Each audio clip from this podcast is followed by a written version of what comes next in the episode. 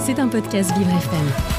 Dites-moi, pourquoi vous regardez mon nez Moi Qu'a-t-il d'étonnant Votre grâce se trompe Est-il molle et ballant, monsieur, comme une trompe Mais qui portait les yeux, j'avais su me garder. Et pourquoi, s'il vous plaît, ne pas le regarder J'avais Il vous dégoûte alors Monsieur Malsaine vous semble sa couleur Monsieur Sa forme obscène Pas du tout Pourquoi donc prendre un air dénigrant Peut-être que monsieur le trouve un peu trop grand Que pouvons-nous dire ici-bas de cette pièce culte Drôle à crever, triste à périr, c'est un saut, c'est un vol, c'est un jet.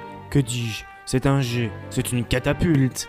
Descriptif C'est un roc C'est un pic, c'est un cap Que dis-je C'est un cap C'est une péninsule Cyrano aime désespérément Roxane, Roxane aime malheureusement Christian, et Christian aime passionnément Roxane. Il y en a donc un de trop, oui, sauf qu'il manque l'esprit à Christian et la beauté à Cyrano. Je ne sais pas parler d'amour. Moi, je saurais.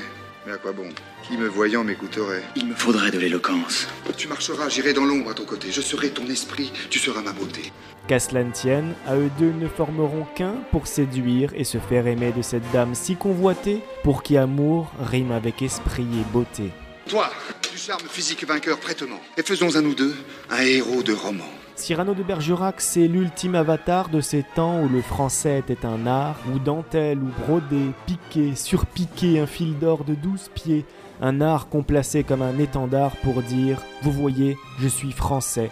Jugez comme ça sonne, oyez comme ça claironne ce qui sort de mon gosier. Quel mot me direz-vous Tous, tous, tous ceux qui me viendront, je vais vous les jeter en touffe, sans les mettre en bouquet. Enfin, te rends-tu compte Sens-tu mon âme un peu dans cette ombre qui monte et des quatre coins de la terre, on accourait pour l'écouter. Cyrano de Bergerac, c'est l'amour d'un homme qui porte en lui une plaie béante en plein milieu de la figure, comme un pied de nez à ses autres talents, immense, mais qui lui interdit d'accéder à la félicité, celle d'être aimé par celle qu'il voudrait. Il est fier, noble, jeune, intrépide, beau. Beau Quoi qu'avez-vous Son nom, vous le savez C'est le baron Christian de Neuvillette.